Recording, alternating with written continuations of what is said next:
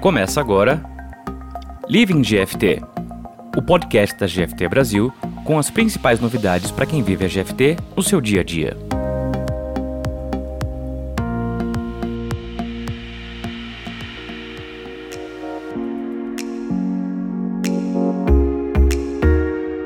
Uma das realidades mais evidentes do novo normal do mundo corporativo é o trabalho remoto. A pandemia do Covid-19 acelerou um processo que já era anteriormente previsto no mercado de tecnologia da informação, a migração dos profissionais dos escritórios para o home office. Mas como ficou o trabalho de nossas equipes ágeis com essa mudança? Quais vantagens e desafios surgiram com o modelo Work from Home? Para falar sobre esse assunto hoje com a gente, convidamos o diretor Manuel Pimentel para um bate-papo conosco aqui no Living GFT. Tudo jóia, Manuel? Tudo excelente, doutor. Como é que você está? Maravilha, tudo ótimo, melhor agora. Show, obrigado lá, pelo então. convite, viu? O prazer é nosso em te receber aqui com a gente. Hoje, aqui como minha co-host, estou com a minha amiga Larissa Cavalcante, que faz parte do time de marketing da GFT. Tudo jóia, Lari? Oiê, obrigada pelo convite, hein? Primeiro episódio, vou estrear junto com o Manuel, hein? Muita responsa. Viu só? Responsabilidade? Vamos lá então, Manuel, para a gente começar o nosso bate-papo de hoje e até para dar um contexto para o pessoal aqui, eu queria que você se apresentasse brevemente, falasse um pouquinho da tua carreira, do teu histórico profissional, da tua história dentro do mundo da agilidade. Bom, eu trabalho com métodos ágeis desde 2002. Comecei como desenvolvedor, tá? na época usava XP como parte do meu dia a dia de trabalho ali. E ao longo do tempo comecei a entender isso também como uma forma de ajudar outras pessoas, ajudar outros times, etc. E tal. Uh, em 2008 comecei a trabalhar como Agile Coach, tentando também continuar a dar uma progressão aqui nesse tipo de trabalho, só que agora em um ambiente um pouco mais, é, por assim dizer, corporativo. E a partir de então não parei mais de trabalhar um pouco nessa seara trabalhar aqui como, como Agile Coach para diferentes empresas, diferentes segmentos, diferentes regiões aqui do Brasil. Então, já trabalhei com treinamento, já ajudei a trazer assuntos novos aqui para o Brasil, tipo Management 3.0, fui um dos primeiros facilitadores de management aqui no Brasil, Safe, eu fui o primeiro SPC a dar treinamento aqui nas terras brasileiras. E também sempre curti muito a questão de comunidades, você ter o conceito comunidade como uma grande mola que consegue impulsionar o desenvolvimento do mercado, da própria indústria indústria como um todo, tá ok? Então, assim, desde o começo da minha carreira, sempre adorei organizar coisas, escrever, compartilhar, organizar eventos, tá? E nessa pegada eu tive a grande chance, então, de participar de alguns momentos históricos aqui no Brasil, como, por exemplo, a criação do Agile Brasil, a principal conferência brasileira de métodos ágeis, a própria criação da Agile Alliance brasileira, que é a instituição que tenta criar uma, todo um processo de consolidação, de fomentar aqui toda a cultura ágil no mercado brasileiro e, obviamente, está por detrás do evento, tá certo? E em 2016 eu resolvi passar um tempinho fora do país, fui para a Austrália, Trabalhei lá por quatro anos como Agile Coach, onde tive a honra de estar atuando ali com diferentes empresas, diferentes segmentos, então um aprendizado de vida maravilhoso. E nesse mesmo período também lancei um livro falando sobre Agile Coaching, que foi uma grata surpresa, assim, um feedback foi muito positivo em torno desse assunto. E no final de 2019 resolvi então iniciar um retorno aqui para o Brasil e tive a honra de conhecer a GFT e eis-me aqui, assumindo aqui a liderança de uma área extremamente estratégica e bem desafiadora dentro da empresa, que é o BAC, Business Agility Center, onde eu tenho a chance de trabalhar com pessoas maravilhosas e realmente fazer a agilidade ser um grande catalisador de resultados positivos para a empresa. Então, basicamente, esse é um pouco da minha trajetória aqui, Ribeirinho. Bom, Manuel, vou começar aqui abrindo as perguntas para você, tá? É, a gente sabe que a pandemia acelerou bastante, né, o processo de trabalho remoto, assim. Como que você vê que se deu essa transformação em linhas gerais? Como que atua o time ágil que está trabalhando remotamente? Bom, eu acho que assim, toda essa questão da migração para o trabalho remoto, ele representa assim, um fenômeno que acho que foi muito único na nossa história organizacional, assim, no mundo inteiro ali e tal, você nunca teve uma situação que obrigasse as empresas reagir e se adaptar de uma maneira tão rápida. A ponto assim de muitas reações serem até realmente da noite para o dia. Você teve que fazer é, algumas mudanças de operação, de forma de atuação realmente muito rápidas. Eu costumo dizer, inclusive, que esse foi o momento onde as organizações, de uma maneira geral, tá, não só aqui no Brasil, mas globalmente falando, elas tiveram a chance de exercitar uma característica que a gente acaba negligenciando nas empresas, que é o que eu chamo de plasticidade organizacional. É igual aquela ideia da plasticidade cerebral, do cérebro ali que tem aquele efeito plástico, né, que consegue se adaptar mais facilmente ali, encontrar novos caminhos para fazer conexões, fazer sinapses, etc e tal. Então, da mesma forma, forma, as empresas tiveram que reaprender a operar. Tá? Não estou só falando em fazer um pequeno processo diferente, não. Muitas vezes elas tiveram que mudar essencialmente seu jeito de ser. Então, assim, isso foi geral e não foi diferente para nós aqui na GFT, por exemplo. Tá? Aqui na GFT nós tivemos que repensar tudo, inclusive desde o processo, como nós selecionamos, entrevistamos, contratamos pessoas, fazemos o onboard de pessoas e principalmente como que nós entregamos o nosso serviço. E aí, obviamente, tivemos talvez uma vantagem quase que natural para nós, que era o seguinte: a GFT já vinha numa pegada, numa transformação ágil de um bom tempo. Isso implica dizer que saber identificar as oportunidades de melhoria, saber identificar o que, que não está legal e fazer a inspeção e adaptação disso já fazia parte do nosso DNA, certo? Então conseguimos ali no, no primeiro mês de março do ano passado, março de 2019, realmente começar a ler essa situação e fazer experimentos como que a gente pode adaptar o processo, como que fica a melhor maneira de se comunicar com as pessoas, como que a gente mantém a questão de colaboração, como que a gente mantém um fluxo realmente de informação, como que a gente envolve o cliente nesse processo todo, consegue participar ali realmente de toda essa tomada de decisão no ciclo de trabalho, como que a gente continua as ações de desenvolvimento pessoal, de treinamento, de carreira. Então tudo isso teve que ser também reaprendido, digamos assim, dentro dessa ótica, dentro dessa lente que a pandemia trouxe para as organizações, tá certo, pessoal? Então, assim, é, infelizmente, uh, talvez esse momento ele foi muito mais uma espécie de aprendizado pela dor, mas eu acho que no fringir dos ovos, né, se você olhar a big picture, eu acho que pelo ponto de vista organizacional, eu acho que as empresas do mundo inteiro, elas marcaram um golaço ao conseguir realmente, primeiro, testar o modelo, saber que, pô, home office, é, trabalho remoto, é, não é um bicho papão, não é um bicho de sete cabeças, tá? Tem desafios, com certeza, mas não é nada inviável, tá certo? Dá para confiar nas pessoas, isso é um aspecto muito importante.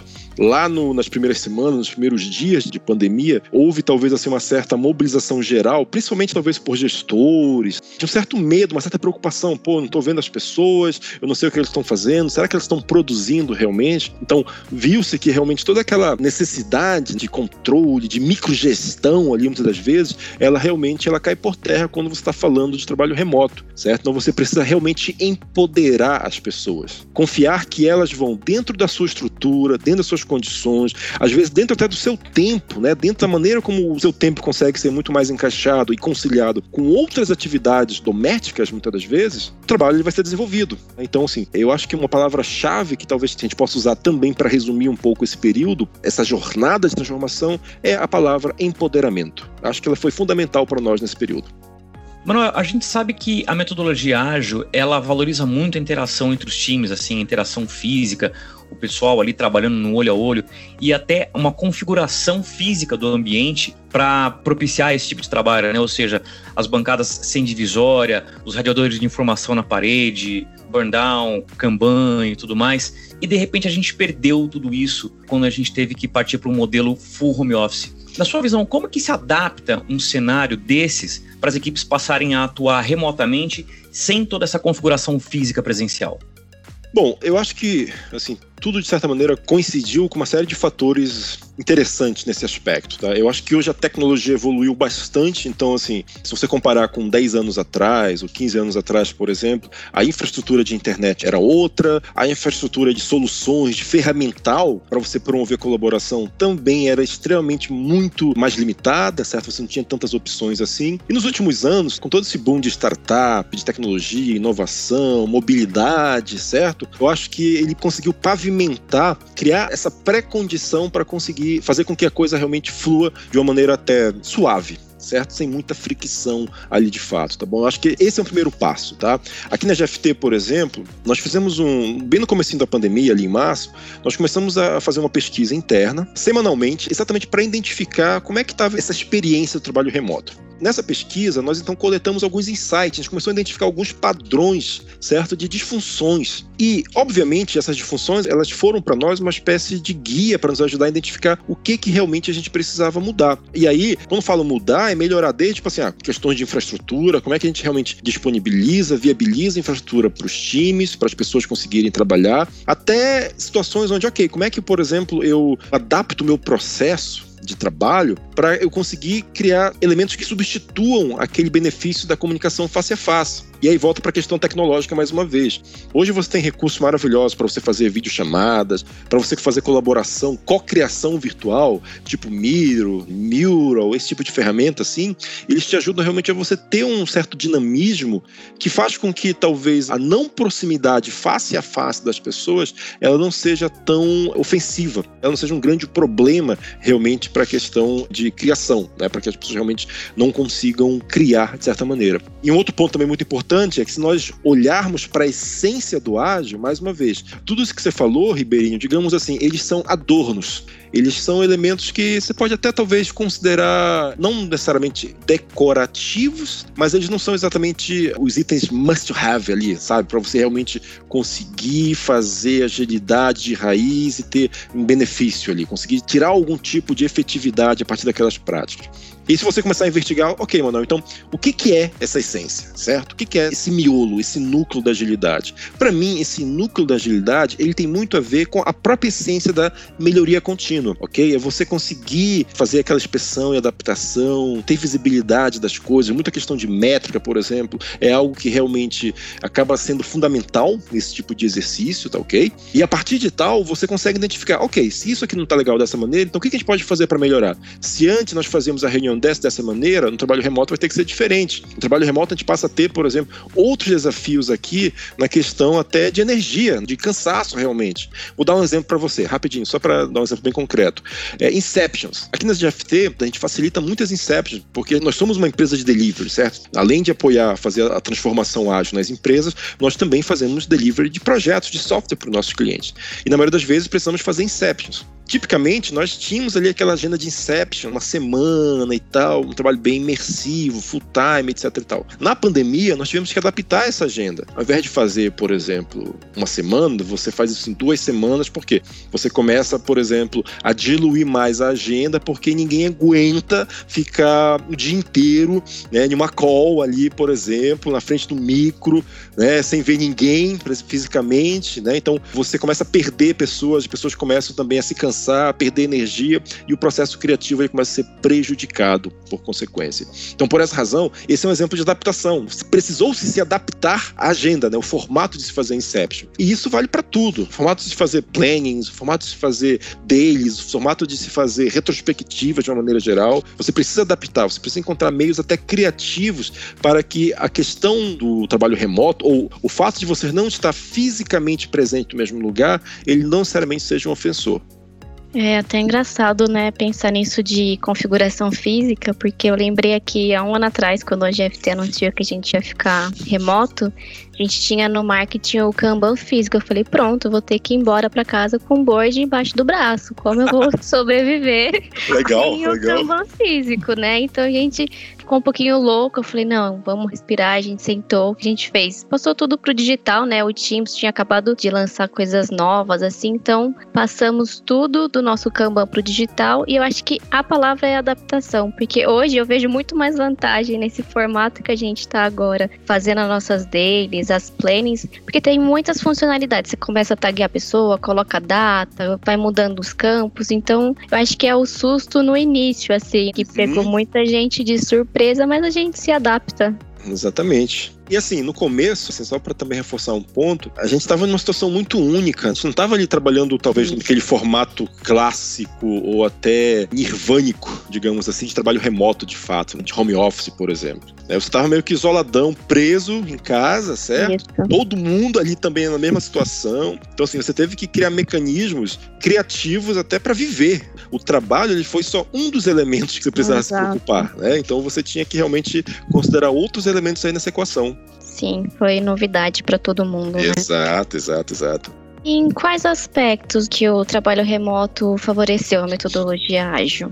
Bom, eu acho que talvez até seja o contrário. Talvez sim. Eu acho que a metodologia ágil ela favorece o trabalho remoto. Porque assim, eu particularmente vejo muito metodologia ágil como de fato um meio não como um final. Então, assim, o foco não é fazer o ágil pelo ágil, só por fazer o ágil, certo? O foco é usar essas práticas ágeis, esse comportamento baseado fortemente em todo esse aspecto iterativo, incremental, certo? Você conseguir fazer o que eu chamo de aumentar a taxa de feedbackabilidade da coisa, daquilo que você faz. O que é feedbackabilidade? É você realmente conseguir ter um feedback de uma forma mais curta possível sobre as coisas, tá? E a partir de tal, você adaptar, você conseguir identificar aonde estão as oportunidades de melhoria. Então, nesse aspecto, eu vejo que o ágil, enquanto um grande guarda-chuva de conceitos, ideias e práticas, ele favoreceu, ele ajudou realmente as empresas, e nós, obviamente, aqui na GFT, a refinarmos, certo? A irmos ali elaborando, adaptando, mudando nosso processo, nosso dia de trabalho, gradualmente, muito mediante essas mudanças, os problemas ou os desafios que a gente ia encontrando ao longo do caminho. E, obviamente, por consequência, né, você cria uma simbiose nessa relação. Né? Qual é essa simbiose? A simbiose é que, assim, se método ISAGE está ajudando as empresas, de uma maneira geral, a passar por esse período de uma forma mais efetiva, né, com menos fricção, obviamente, mais empresas também começaram a adotar métodos ágeis. Também começaram a adotar práticas ágeis como uma forma de observar isso, como uma forma de criar essa pavimentação para essa melhoria contínua. Então, por isso que é meio que uma simbiose que eu falei, tá? Então, uh, pelo menos eu vejo dessa forma, tá ok?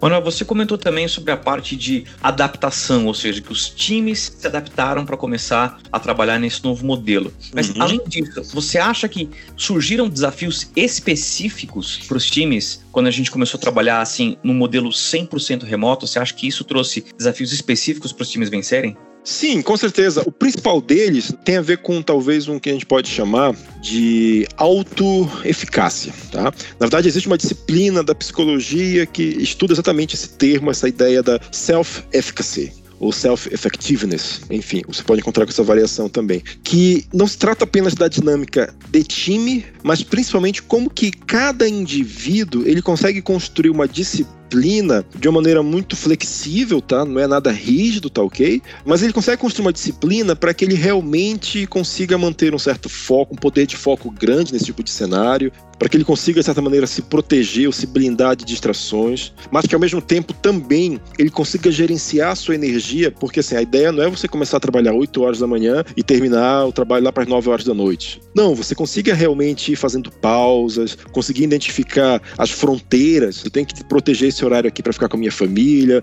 fazer a pausa para almoço, por exemplo, conseguir de repente, lá, ter um tempo para meditar, para ter um pouco de headspace ali de fato, conseguir recarregar a energia, enfim, você conseguir de certa maneira ter um tempo até para cuidar desse aspecto da saúde mental. Então observa, pelo que eu observei, o desafio não foi tanto só na questão de processo ou técnica especificamente falando, principalmente em desenvolvimento de software. O que, que eu mais vejo é que realmente assim, eu acho que primeiro, desenvolvedor gosta de quê? Gosta de codar, certo, galera? Você gosta de codar, você não gosta de ficar sendo interrompido ou ficar indo de reunião para cá, reunião para ali, etc e tal. Então, assim, eu acho que o trabalho remoto ele potencializa um pouco isso. Se você gosta de trabalhar focado, você tem toda a chance do mundo agora de ficar focado no seu cantinho ali, etc e tal, certo?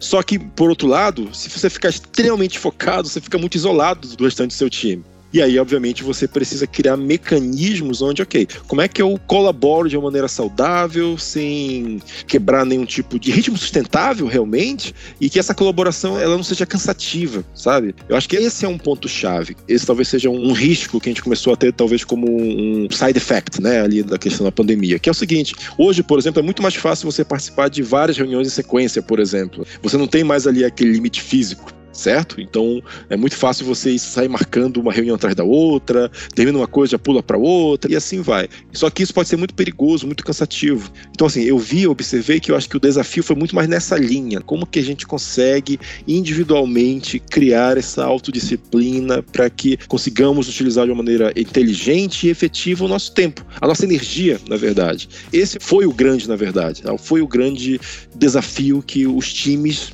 ágeis de uma maneira geral precisaram aprender a lidar. Eu acho que até também a parte das equipes interagirem entre os próprios membros da equipe, mas também com pessoas da empresa inteira, né? Eu acho que essa parte de socialização, assim, querendo ou não, ajuda muito no nosso desenvolvimento, criatividade. Então, para mim, eu vejo isso como um desafio. Até foi por isso que a gente começou com os talks de descompressão no ano passado para proporcionar para o pessoal que tomava um cafezinho junto, mas não tinha aquele costume de ter reuniões próximas, né? Mas para ser um momento da galera estar tá junto, né? Porque a gente sabe que isso é importante para um ambiente saudável também. Não, legal, legal. Isso é um ponto muito importante, porque de fato, assim, toda essa questão de você criar conexões, ela foi historicamente, nós criamos conexões a partir de contatos. É o cafezinho, é o almoço junto, certo? É o happy hour ali no final do dia, ok? Então, assim, isso vai criando conexões, isso vai criando ali realmente laços né? E esses laços eles vão sendo reforçados ali de uma maneira mais intensa com a questão presencial.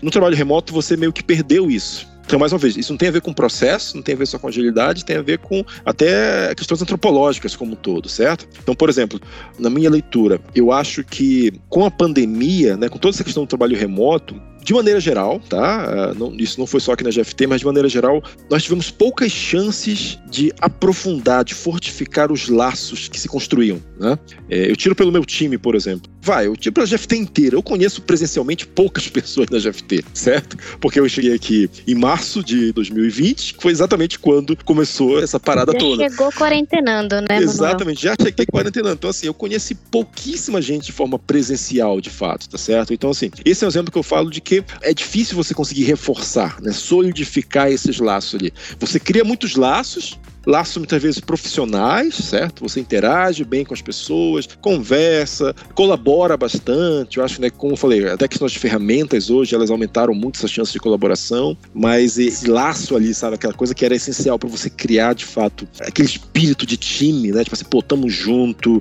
né? Assim, porque daí vier e tal, vamos até o final. Eu acho que ele ficou um pouco mais comprometido durante a pandemia, durante toda essa questão do trabalho remoto como um todo, tá?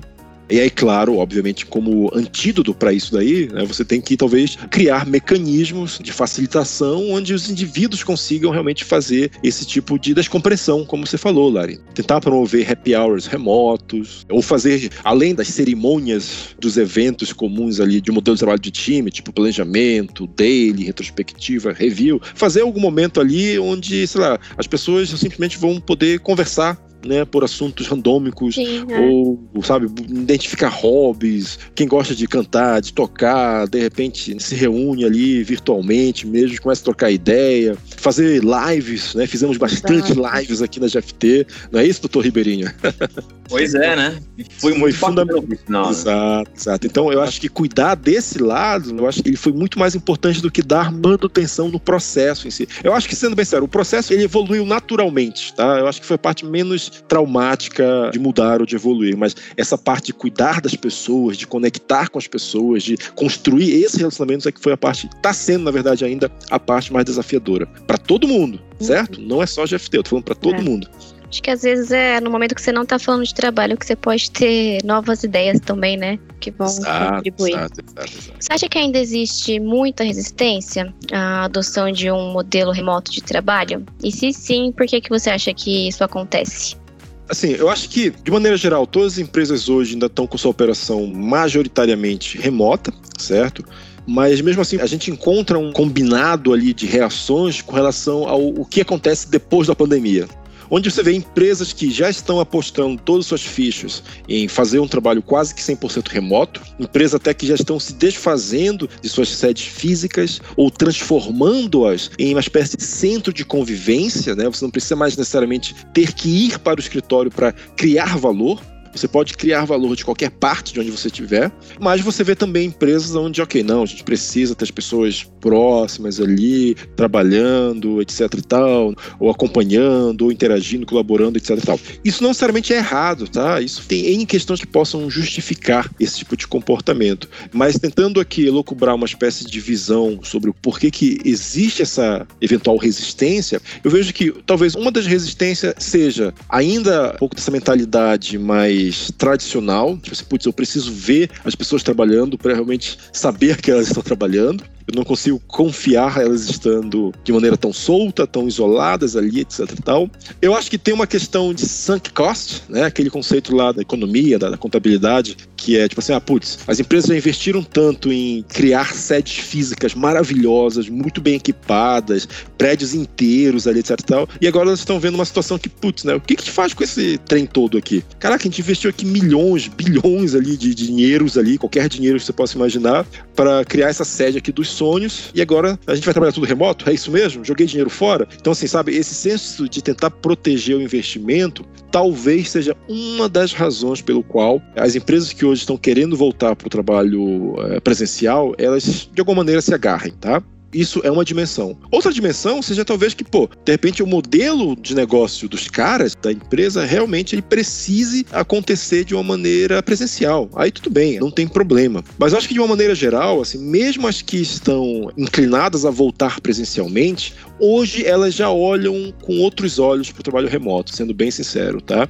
Eu particularmente sou fã do modelo já há uns 12 anos, basicamente de trabalho remoto. Já tive outras experiências trabalhando remotamente, em diferentes outras outras empresas, não por um longo período, como a gente está trabalhando aqui hoje, mas já pude experimentar. E assim, então eu vi que realmente há um benefício. Então, assim, eu já tinha esse viés de que, pô, trabalho remoto é legal. Mas tem muita gente que está tendo o primeiro contato agora, trabalho remoto. Então, para eles, trabalho remoto é estar tá todo mundo junto em casa, filho, filha, tudo dentro de casa, sem ir para escola, sem poder ir para parque, sem poder sair. Então, assim, eu acho que as pessoas também ainda têm uma visão um pouco equivocada sobre o que é trabalho remoto. Eu acho que só realmente daqui talvez a alguns anos a gente vai conseguir realmente encontrar o equilíbrio sobre, ok, o que, que é hoje o trabalho remoto para gente? Não estou falando dessa questão do isolamento, de você ser forçado a ficar na sua casa, mas o que, que é realmente trabalhar remotamente? É possível isso? Né? Se sim, qual é o formato? Eu acho que essa é a questão que talvez ela vai ser respondida só daqui a alguns meses, daqui a alguns anos, quando toda essa questão da pandemia ela estiver realmente equalizada. E você acha que com isso a gente consegue dizer que esse modelo de trabalho remoto ele traz vantagens tanto para clientes quanto para as equipes de desenvolvimento? Eu sei que ele tem seus prós e contras, que nem você falou, com o tempo a gente vai entender realmente o que, que é de fato trabalhar remotamente, mas você acha que a gente já pode dizer que isso vai trazer benefícios, vai trazer ganhos para os dois lados? Bom, sim, a gente pode acompanhar aqui dentro de casa mesmo, na GFT, certo? Desde quando começou a pandemia, a gente começou a observar bem a questão de métricas, por exemplo. Primeira coisa, tá? nenhum time nosso, e até time de cliente que a gente acompanha também, a gente viu algum tipo de declínio com relação à performance. Qualquer que seja a performance do time. Ou velocidade, ou throughput, ou de time, tá? Qualquer coisa, beleza? Nenhum time, ele realmente, por conta da pandemia, por conta de estar remoto, a sua performance caiu. Muito pelo contrário. Então, se assim, minimamente a performance manteve-se, ou na maioria dos casos, a performance foi até maior. Você viu realmente um ganho de performance muito grande. Isso por si só também tem suas armadilhas. As pessoas não estão sendo só produtivas só porque o trabalho remoto é mais produtivo. Elas são mais produtivas porque talvez elas estão se esforçando mais até, talvez. Uma questão comportamental.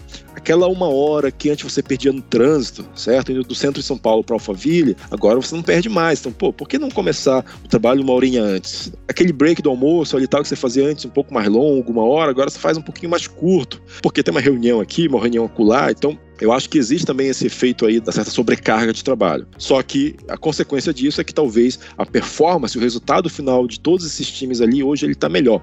Esse é um ponto. Então, se nós analisarmos isoladamente só a questão de resultado, você vai conseguir observar que sim, certo? A questão do trabalho remoto, ela tem trazido sim benefícios concretos para as empresas, ok? Se nós olharmos também pela ótica de custo, você vai observar também isso. Por exemplo, você começou a gastar menos com viagens, com passagem, com hospedagem. Você passou a fazer reuniões de maneira muito mais rápidas e imediatas com qualquer pessoa de qualquer parte do mundo. Então toda essa parte de custo, ela também ela foi reduzida ao longo de 2020. E hoje na pegada de que tem muitas empresas já devolvendo imóveis, sedes, então também você vai começar a ver esse tipo de reflexo até nas contabilidades das empresas. Empresas vão começar eventualmente a reportar algum ganho ali de lucro, de liquidez de alguma maneira ali. Por quê? Porque elas estão começando a ficar um pouco mais leves e mais desmaterializadas nessa questão do custo. O custo ele passa a não ser somente material ou menos material, ele é muito mais digital agora. Então você tem aí uma dinâmica diferente na questão de custo, obviamente. Outro benefício muito relevante tá, para as empresas de uma maneira geral a limitação geográfica para você atender clientes e para você contratar pessoas. Isso não existe mais. Aqui mesmo na GFT, nós começamos a contratar pessoas de diferentes estados, sem necessariamente as pessoas serem obrigadas a mudar para São Paulo, certo? As pessoas agora não precisam mais, ah, eu vou para trabalhar numa empresa de São Paulo, que é baseada em São Paulo, vou mudar para São Paulo. Não, eu continuo morando, sei lá, lá no Pará, na Bahia, Brasília, Mato Grosso, né? Qualquer estado que você imagina. Até em outros países também, principalmente olhando ali América Latina, etc e tal, coisa que já existe aqui com a gente também. Então, assim, a possibilidade de você contratar pessoas de outros outros locais também é um benefício muito interessante quando você olha para o crescimento, quando você olha realmente para como você atrai novos talentos para as empresas. E, consequentemente, você não está mais limitado a eu vou, eu como empresa que estou baseada em São Paulo, eu vou atuar apenas em clientes de São Paulo certo? Ou se eu tenho sede no sul, vou atuar apenas nos clientes daqui eu tenho sede no sul. Não, você pode agora atuar em clientes que estão em qualquer lugar do mundo, certo? Então, assim, tudo isso, todo esse racional para te dizer que se você observar bem, de maneira bem concreta, tá? Não precisa viajar muito, nem filosofar muito, certo? De maneira bem concreta, você vê que existe sim, realmente, muitos benefícios de se ter essa estrutura, esse modelo remoto de trabalho. Claro que não é fácil, tá? Nem tudo são maravilhas, são flores, certo? Mas os benefícios eles são evidentes e é fácil de você medir, tá bom? Sensacional. Manuel, para a gente concluir o nosso bate-papo de hoje, eu queria te pedir uma visão de futuro de todo esse cenário que a gente está comentando e as tuas considerações finais, as tuas recomendações, não só para os nossos times, mas também para os nossos futuros talentos da GFT e também para os nossos clientes e futuros clientes. Bom, eu acho que uma coisa que talvez assim a gente vá tirar de lição de todo esse processo de trabalho remoto ou da própria pandemia, eu acho que é de valorização das coisas pequenas dos pequenos atos, até coisas básicas tipo ir e vir, por exemplo. Eu acho que enquanto humanidade a gente vai começar a dar um pouco mais de valor para isso daí, tá certo? E a gente vai ver também que o peso e o impacto da coletividade, onde, por exemplo, não estamos falando do trabalho agora, tá? Mas enquanto sociedade, basicamente a gente está sendo capaz de combater o vírus, certo? Com esforço coletivo isolamento social, as pessoas ficando em casa, depois vários centros de pesquisa ali pesquisando a vacina, você tendo um plano ali de escalonamento na questão da vacina, toda uma logística para fazer isso aqui acontecer. Então, assim, essa questão do esforço coletivo, eu acho que ela é fundamental ali para nós enquanto sociedade. E isso, eu acredito que vai ser refletido sim para as empresas. Eu acho que cada vez mais os profissionais eles vão gostar cada vez mais de trabalho remoto, vão preferir trabalhar em empresas que têm esse modelo de trabalho remoto isso obriga as empresas, então, a criar maneiras atrativas para manter esse funcionário, essa, essa pessoa trabalhando remotamente, certo? O cliente também, assim como eu falei que ah, você como provedor, você pode vender para qualquer cliente de qualquer parte do mundo, para os clientes é a mesma coisa. Ele não está mais agora limitado a contratar só daquelas empresas que estão na tua região. Né? Então, assim, eu vejo que no futuro, cada vez mais, o mundo, o mercado vai ficar muito mais competitivo nesse aspecto. O que vai forçar, o que vai demandar muito mais agilidade do que a gente tem hoje, inclusive.